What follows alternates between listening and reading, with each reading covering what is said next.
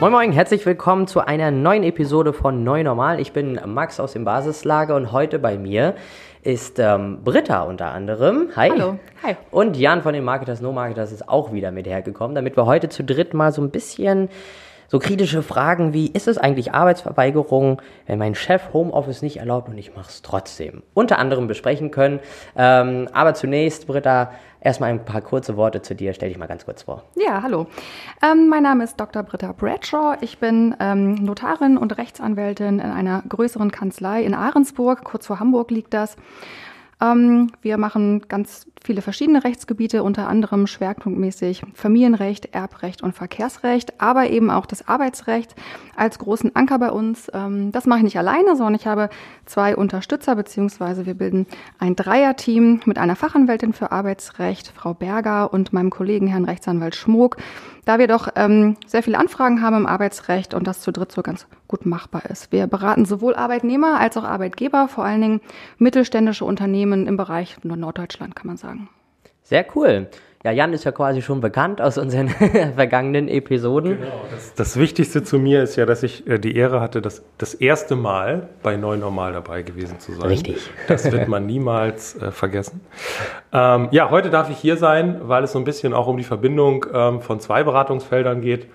Ähm, so ein bisschen die, die äh, Rechtsberatung als sehr fachliche, spezialisierte Beratung und äh, auch die Unternehmensberatung. Und das ist ja meine Herkunft im Bereich äh, Vertrieb, Marketing. Ähm, zusammen mit dem Tom sind wir Marketers, No Marketers ähm, mit Sitz in Rostock und ähm, versuchen eben auch immer wieder verschiedene andere Beratungsexpertisen für den Kunden zu bündeln, weil sich doch dann mit der Erfahrung gezeigt hat, dass wenn die Schnittstelle der Kunde ist, dann wird es kompliziert.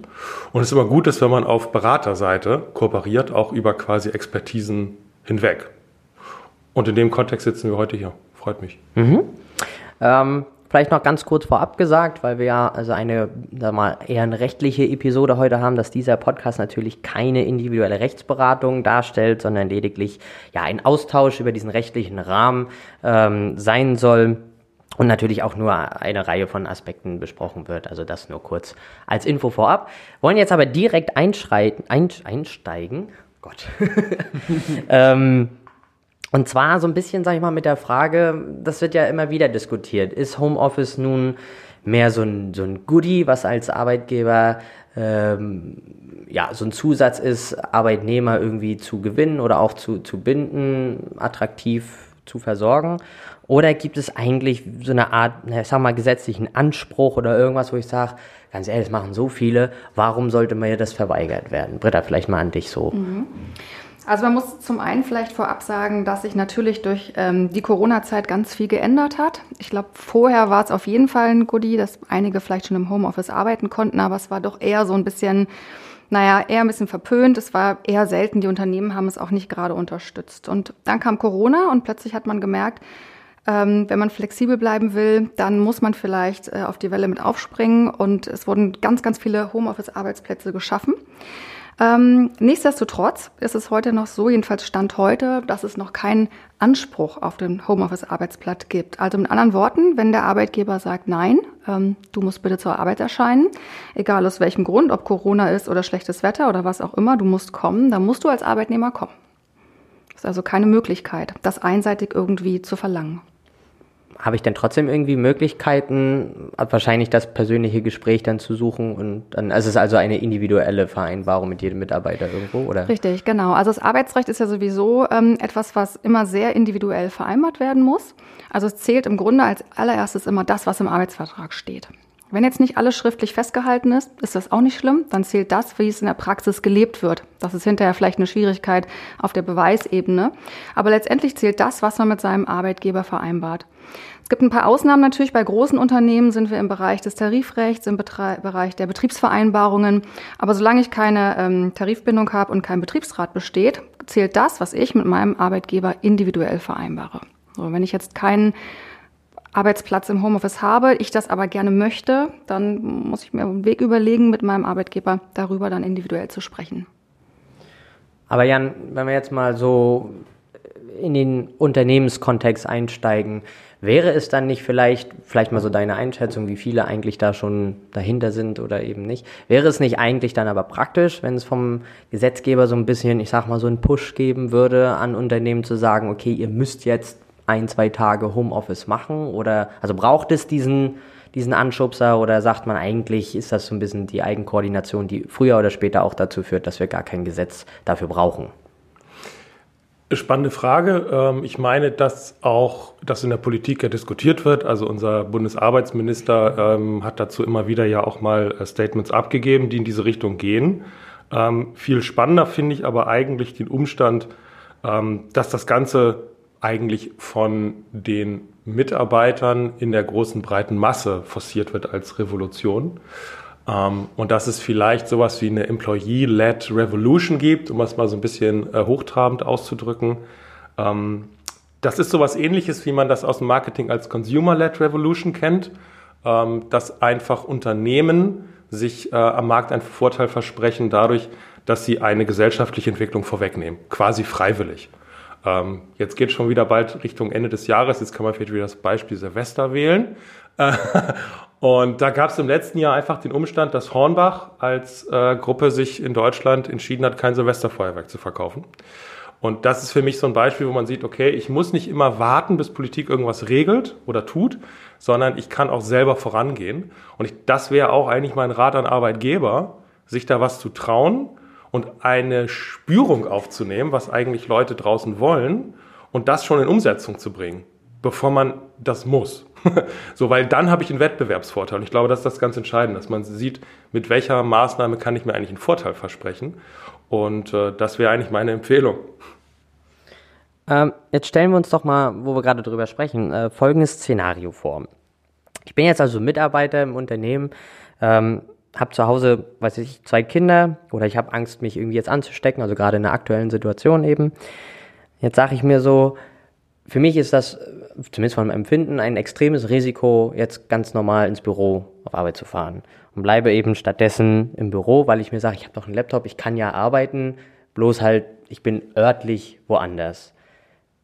Kann ich das machen oder wo, wo gibt es da so Schwierigkeiten, die sich da schnell, schnell auftun, wo man vorsichtig mit sein müsste? Es geht ja so ein bisschen in die Richtung Arbeitsverweigerung oder eben Selbstgestaltung der Arbeit, indem ich sage, also ich bleibe einfach zu Hause. Ich habe ja meinen Laptop, ich mache das von zu Hause aus. Ähm, der Arbeitgeber, Arbeitgeber kann sozusagen sagen, was er möchte. Also wäre ich sehr, sehr vorsichtig, ähm, weil letztendlich habe ich einen Vertrag, da steht drin, ich habe einen Arbeitsort, der ist dann irgendwie am Sitz des Arbeitgebers. Und sobald ich den nicht aufsuche, verweigere ich das ja. Und dann ist immer natürlich die Frage, was daraus folgt. Und der Arbeitgeber hat da verschiedene ja, Bestrafungsmaßnahmen eigentlich. Äh, man muss immer gucken, dass er sich von der mildesten zur schwersten hangelt. Also bevor man dann gekündigt wird, würde man sicherlich erstmal sagen, er muss abgemahnt werden, der Arbeitnehmer, er muss aufgefordert werden zu kommen. Aber wenn er dann beharrlich seine Arbeit, äh, seinen Arbeitsplatz verweigert und nicht auftaucht, dann ist damit zu rechnen, dass eine Kündigung ausgesprochen wird. Da muss man dann immer gucken. Letztendlich ist die Frage der, der Wirksamkeit einer Kündigung dann eine Interessenabwägung und es ist auch durchaus anzunehmen, dass zum Beispiel ein Arbeitsgericht in Hamburg anders entscheidet als ein Arbeitsgericht in Lübeck. Also diese, dieses Risiko hat man auch immer noch. Aber nichtsdestotrotz ähm, könnte das zu einer Kündigung führen. Also da wäre ich vorsichtig.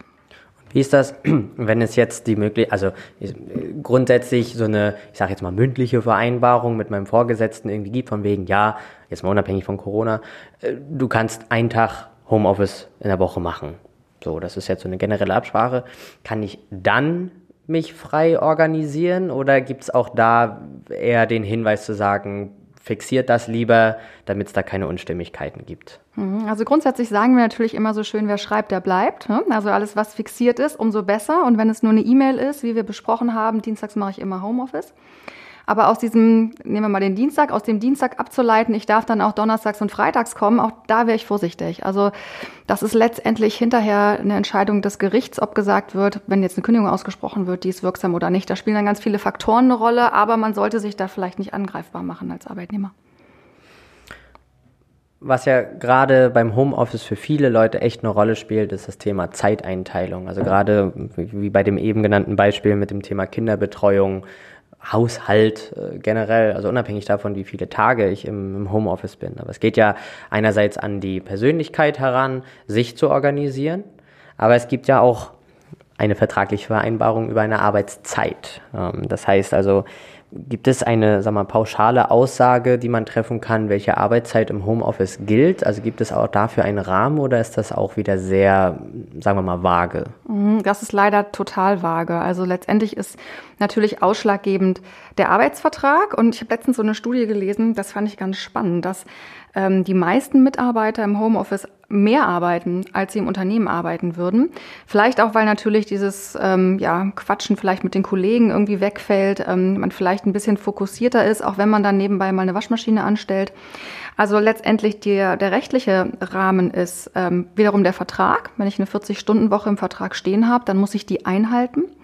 Und natürlich dann als Korrektiv das Arbeitszeitgesetz. Ne? Da muss, darf ich im Durchschnitt von sechs Monaten insgesamt ähm, nicht länger als acht Stunden am Tag arbeiten. Aber das wäre auch nochmal so eine Frage, die mich ähm, an Jan sozusagen, oder die mich von Jan interessieren würde, wie du das einschätzt, was so diese Arbeitszeitverteilung anbelangt und ob man auch da vielleicht für Unternehmen, die jetzt Homeoffice einführen wollen, schon so ein bisschen was regeln könnte.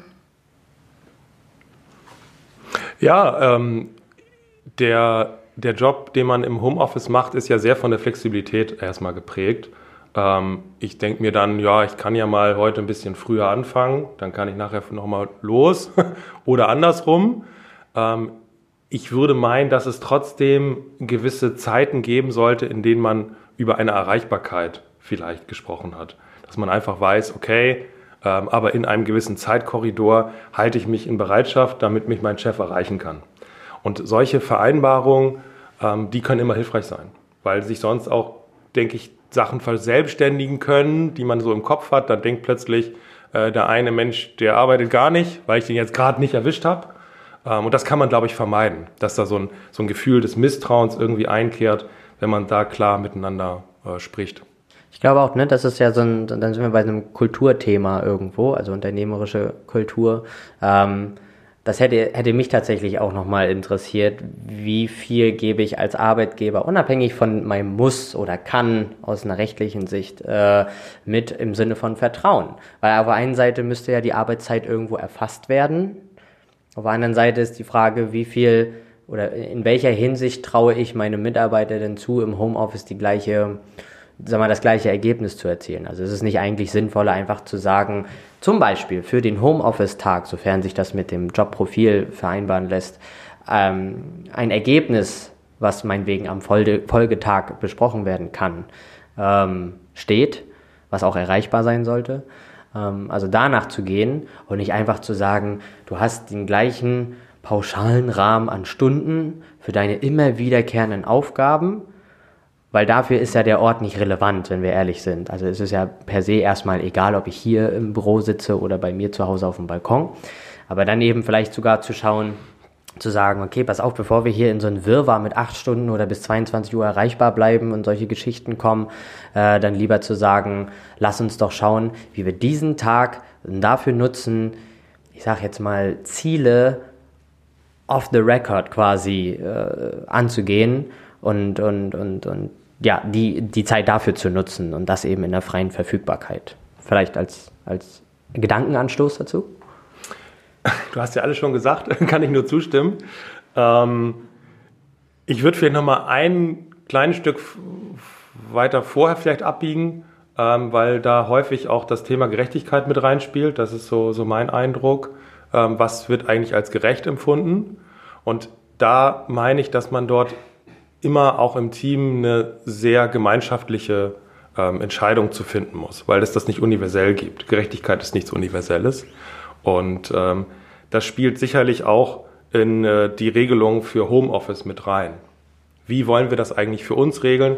Wir hatten eben, glaube ich, Max, dein Beispiel, ähm, zwei Kinder, ich muss die betreuen, ich habe vielleicht da auch gewisse ähm, Schwierigkeiten, die ein Kollege vielleicht nicht hat. Das heißt, ich würde es vielleicht als gerecht empfinden, wenn man darauf Rücksicht nimmt. So. Das ist, erscheint uns erstmal wahrscheinlich allen irgendwie legitim, aber man sollte darüber reden. Und im Team, wenn es mehr als zwei Personen sind, wird das komplexer. Und für solche Situationen äh, lohnt es sich wirklich, dass man sich da mal zusammensetzt und, und einen Workshop irgendwie quasi gemeinsam macht zu, zum Thema Gerechtigkeit, um das einfach als Team mal für sich zu definieren, was möchte man auch sich gegenseitig einräumen, damit alle optimale Arbeitsbedingungen haben. Das ist ein guter Punkt. Das kriege ich auch von ähm, Unternehmen oftmals wiedergespiegelt, dass Arbeitgeber sich melden und sagen, na jetzt haben wir bei der einen, haben wir Homeoffice mal erlaubt, weil die hat eben zwei Kinder und die anderen jetzt nicht und jetzt kommen die anderen aber auch und muss ich denn auch, ne? Und letztendlich ähm, haben wir zwar dieses allgemeine Gleichbehandlungsgesetz, aber das bezieht sich nur auf ganz wesentliche Merkmale der Ungleichbehandlung. Also ich habe nicht unbedingt als Arbeitnehmer einen Anspruch darauf, weil Kollegin A etwas kriegt, das dann auch zu bekommen. Ne? Von daher auch hier ist immer dieser Anstoß, zusammensetzen, kommunizieren, festhalten und dann vielleicht eine Änderung zum Arbeitsvertrag, aus dem sich diese Punkte ergeben. Ganz wichtiges Thema, gerade auch äh, für viele Deutsche, glaube ich, ähm, ist ja das Thema Arbeitsschutz. Also gerade wenn ich zu Hause bin, man sagt immer, die meisten Unfälle passieren zu Hause oder im Haushalt. Ähm, und daraus ergibt sich natürlich die Frage, okay, welche Pflichten habe ich selber als Arbeitnehmer, Schrägstrich privater Mensch in dem Moment, aufgrund meiner, der gleichen Räumlichkeit sozusagen für meinen Schutz zu sorgen äh, und in welcher Form ist ein Arbeitgeber äh, denn eigentlich zur Gefahrenabwehr sozusagen bestimmt? Mhm. Das ist eine interessante Frage, die so noch gar nicht ähm, in den Gesetzen Niederschlag gefunden hat, weil auch das Homeoffice ja überhaupt noch nicht gesetzlich geregelt ist. Es gibt ein altes Gesetz zur Telearbeit, das ist aber, ich will es nur der Vollständigkeit halber erwähnen, das hat eigentlich mit dem jetzigen Homeoffice, was so entsteht, nicht viel zu tun.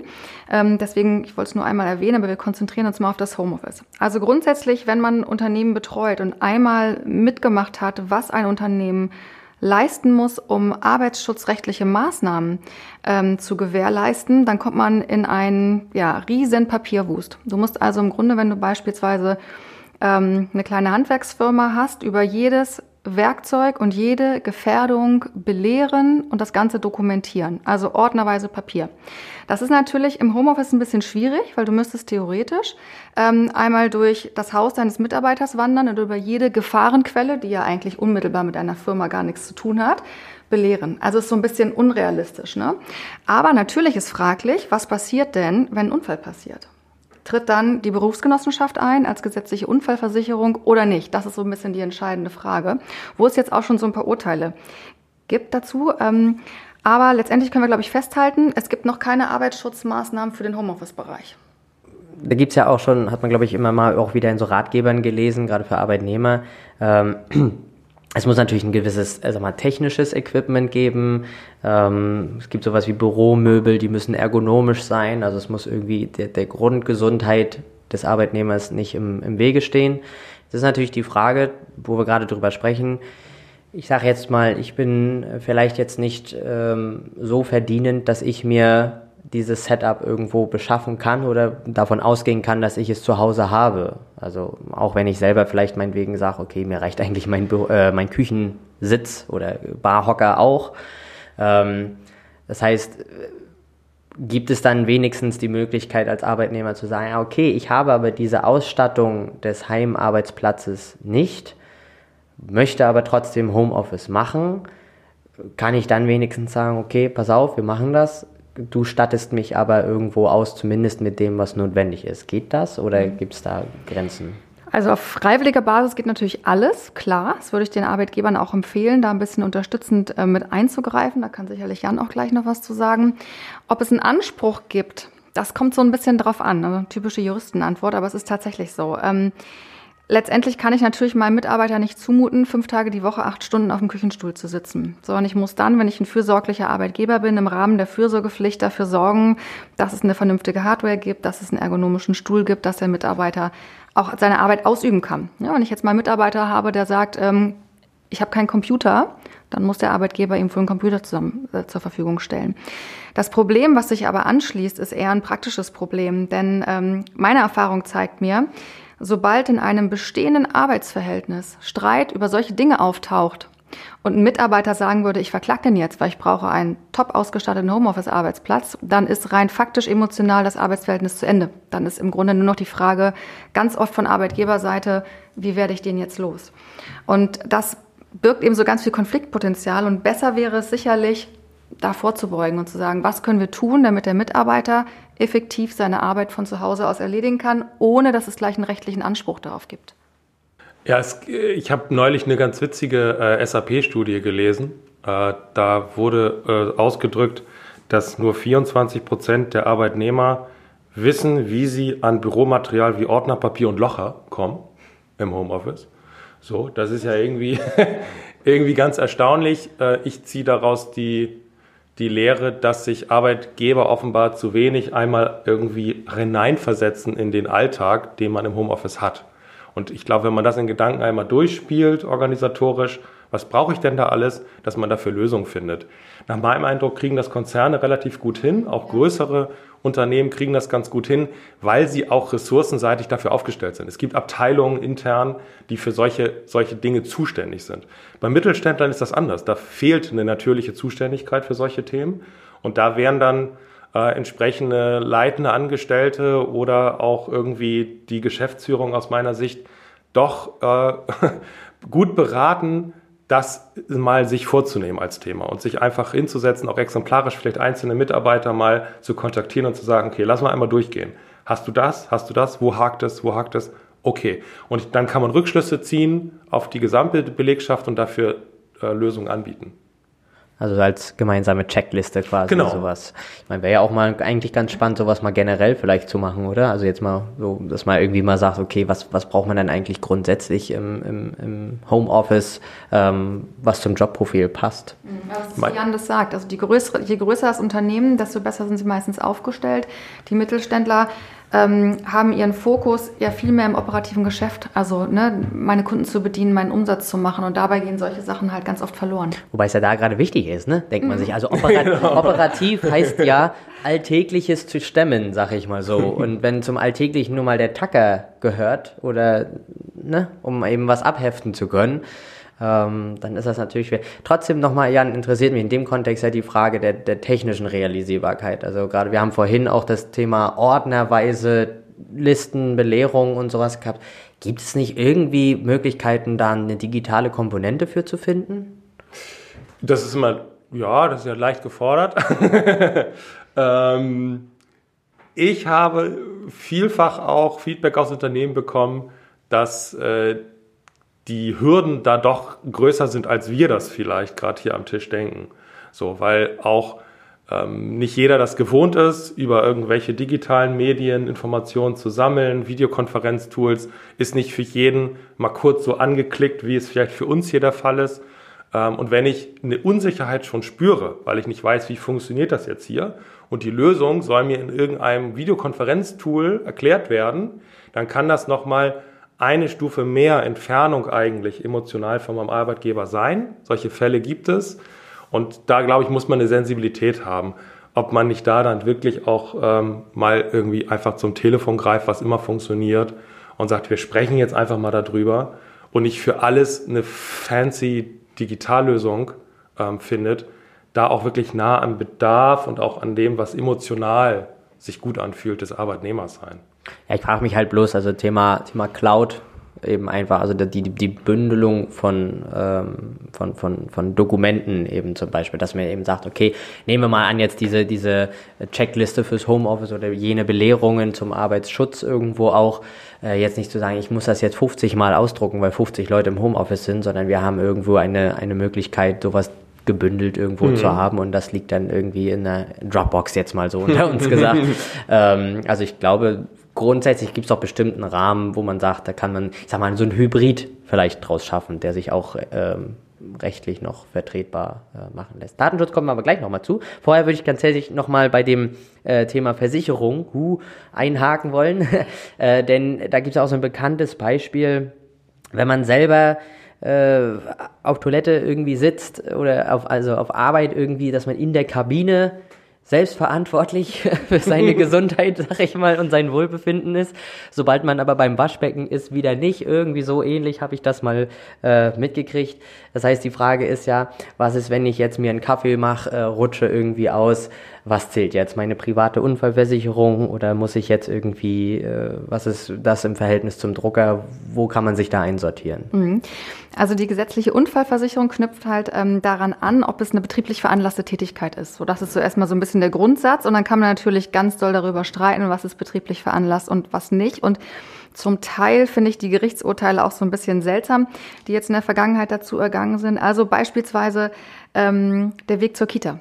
Wenn ich zur Arbeit fahre und ich bringe vorher mein Kind zur Kita, dann ist das Arbeitsweg. Wenn ich im Homeoffice bin und ich bringe mein Kind zur Kita, ist das zumindest nach dem Landessozialgericht äh, Niedersachsen-Bremen kein Arbeitsweg. Obwohl es ja im Grunde, finde ich, viel dafür spricht, dass der gleiche Sachverhalt ist. Ja. Wurde aber abgelehnt. Also kein Unfallversicherungsschutz vom Kindergarten zum Homeoffice. Das ist sozusagen Privatsache. Und ähnlich ist es ähm, wie bei der von dir angesprochenen äh, Toilettenaufsuche sozusagen.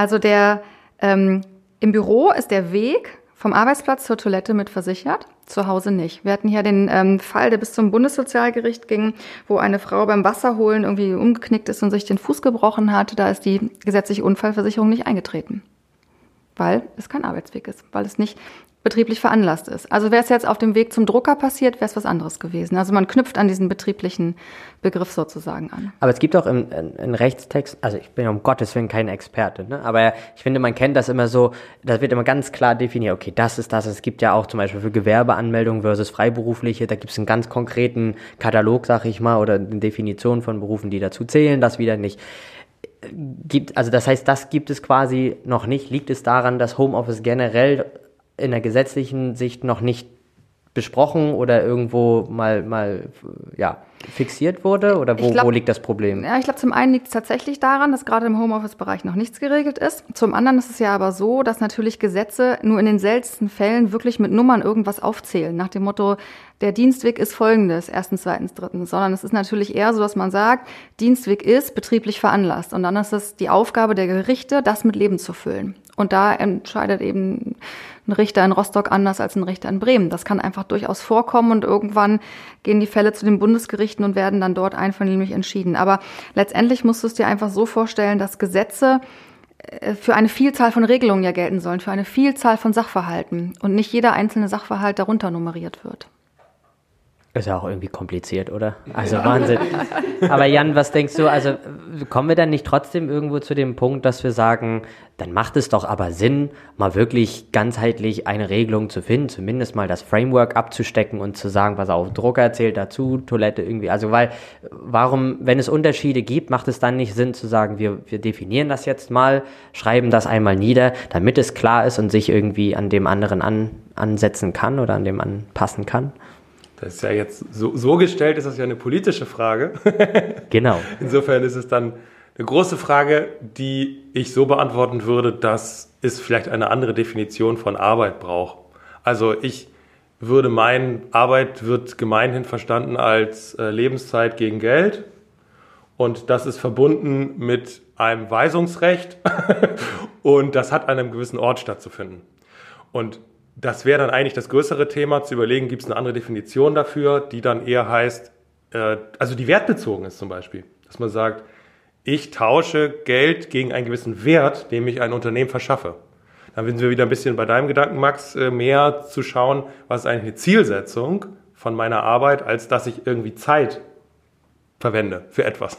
So, wenn man das hinbekommen würde, mehr zielorientiert zu arbeiten und dem Erreichen von Zielen einen auch monetären Wert zu geben, jetzt mal ganz groß gedacht, dann hätte man eine neue Definition von Arbeit und die würde auch diese Problematik letzten Endes lösen. Ist das denn möglich? Also, das, ich denke noch die ganze Zeit drüber nach, über Lebenszeit gegen Geld. Das finde ich total spannend. Das muss ich nachher erstmal durchdenken. Ähm, ich glaube, was in Zukunft kommen wird, und es gibt ja auch schon Vorstöße vom Bundesarbeitsministerium, es wird in irgendeiner Form einen gesetzlichen Anspruch auf Homeoffice geben. Ähm, Aber der wird sicherlich nicht so konkret ausgestaltet sein, wie wir uns das jetzt hier wünschen. Das ist, glaube ich, unrealistisch. Sondern er wird einen gewissen Rahmen vorsehen und letztendlich kann man in der Beratung, sei es in der Marketingberatung oder in der Rechtsberatung, nur schauen, dass man diesen Rahmen für den Kunden, für den Mandanten eben so strickt, dass der passt. Aber ich glaube, zu sagen, es gibt ähm, die absolut perfekte Regelung über das Homeoffice mit einem neu definierten Arbeitsbegriff, das ist schon sehr vorausschauend. Ich fürchte, da muss ich dir deine Hoffnung ein bisschen nehmen. Max ist schuld, weil er so eine große Frage gestellt hat. Man, man, muss ja mal kritisch sein. ähm, genau, trotzdem, damit es einmal erwähnt ist, das Thema Datenschutz. Wir haben es ja in einer, in einer, Episode schon mal sehr detailliert, äh, vor allem technisch auch betrachtet, äh, was es für Möglichkeiten gibt oder auch für, sag mal, Limitationen.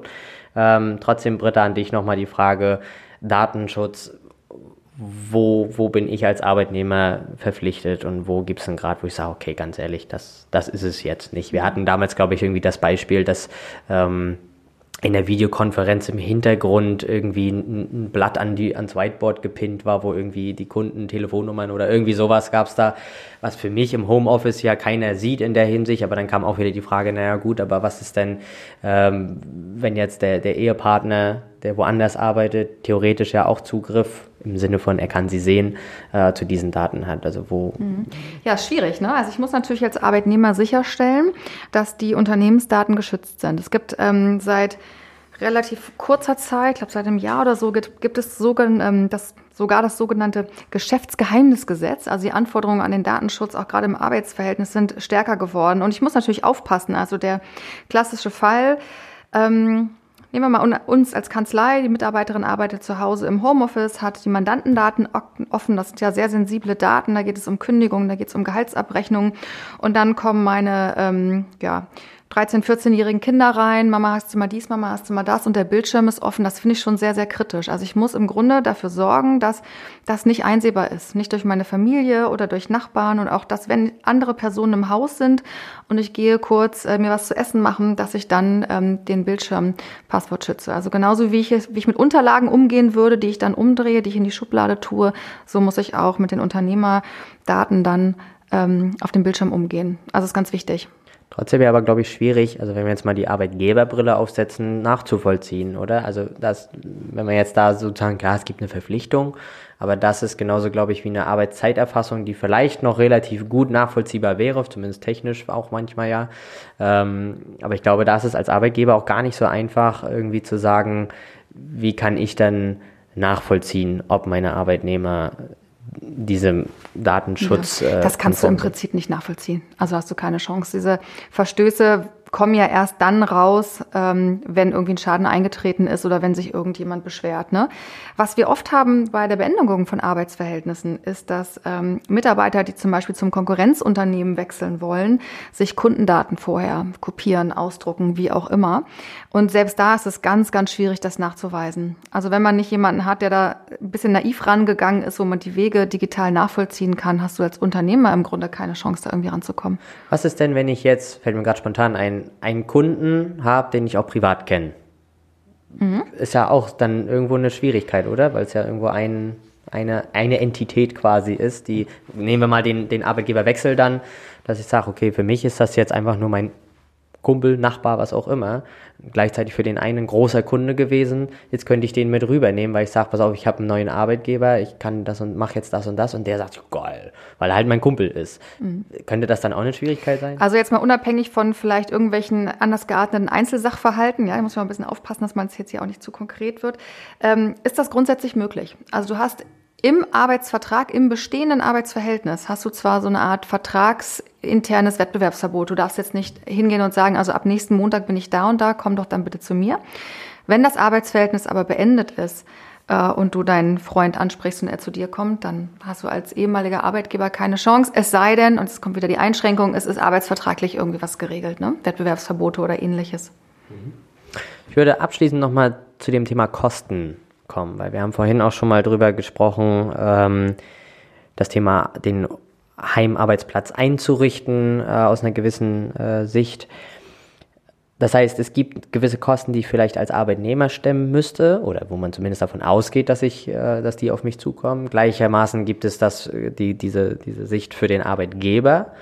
Und dann, äh, Jan, würde ich gleich noch mal drauf zurückkommen, welche Alternativen es gibt. Aber Britta, zuerst mal an dich die Frage, äh, wenn ich jetzt gewisse ich sage jetzt mal Investitionen tätigen muss oder einfach sag, pass mal auf der Einfachheit halber, ich habe drüben bei mir so einen Copyshop, da hole ich mir jetzt mal einen Tacker, ein Locher, zwei Ordner und so, dann ist das schnell vom Tisch. Das heißt, ich übernehme privat ja dann irgendwelche Kosten. Gibt es dafür Regelungen, äh, wie, ich, wie ich mit diesem Geldthema, sag ich mal, umgehen kann oder das wiederholen kann im Zweifel? Nein, also da muss ich mich auch ähm, sozusagen wiederholen, weil es auch da immer auf die individuelle Absprache ankommt. Also du kannst nicht als Arbeitnehmer einfach mal einkaufen gehen und hinterher sagen, ich hätte gern die Erstattung. Dann sagt der Arbeitgeber wahrscheinlich, ja, hätte ja ins Unternehmen kommen können, jetzt den Loch abholen können. Also das würde ich nicht machen. Es gibt ähm, keinen gesetzlichen Anspruch tatsächlich. Ich, man müsste das vorher wirklich besprechen, wie man damit umgeht. Und man braucht sicherlich im Homeoffice noch das eine oder andere, was man dann zum Arbeiten benötigt. Ich weiß, dass ähm, gerade die Konzerne, die sind da tatsächlich auch wieder ein bisschen weiter vorne. Die zahlen dann zum Teil Pauschalen, Homeoffice-Pauschalen. Damit ist dann sowas abgegolten, damit ist dann auch ähm, ja, sind die höheren Energiekosten abgegolten, sei es Wasser, Strom, was auch immer ich brauche, weil ich eben mehr zu Hause bin.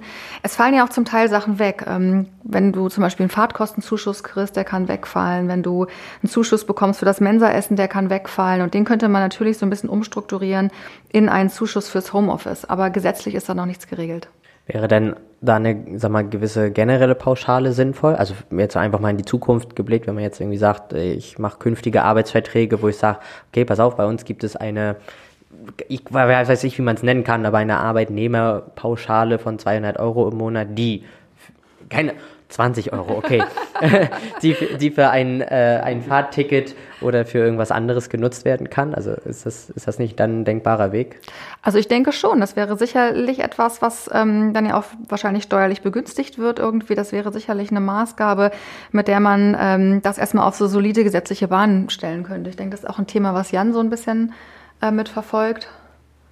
Genau, also deswegen Jan an dich auch mal so die Frage, weil es geht ja dann darum, auch als Unternehmen Kosteneinsparpotenziale durch das Thema Homeoffice generell zu bekommen. Das heißt, auf der einen Seite zu sagen, okay, eigentlich könnten wir uns mittlerweile, wenn es nicht nur darum geht, was hat mein Arbeitnehmer davon, also Thema Employer Branding und Kultur, sondern eben auch zu sagen, na, warte mal, wenn wir jetzt nur noch 20 Prozent oder wenn wir 20 Prozent weniger Arbeitsplätze vor Ort an unserem Unternehmenssitz brauchen, einfach weil wir pauschal mal 30 Prozent unserer Leute ins Homeoffice schicken können und die Taktung so geil funktioniert, dass dass es auch klappt, dann habe ich effektiv eine Büromietenersparnis ähm, von 20 Prozent.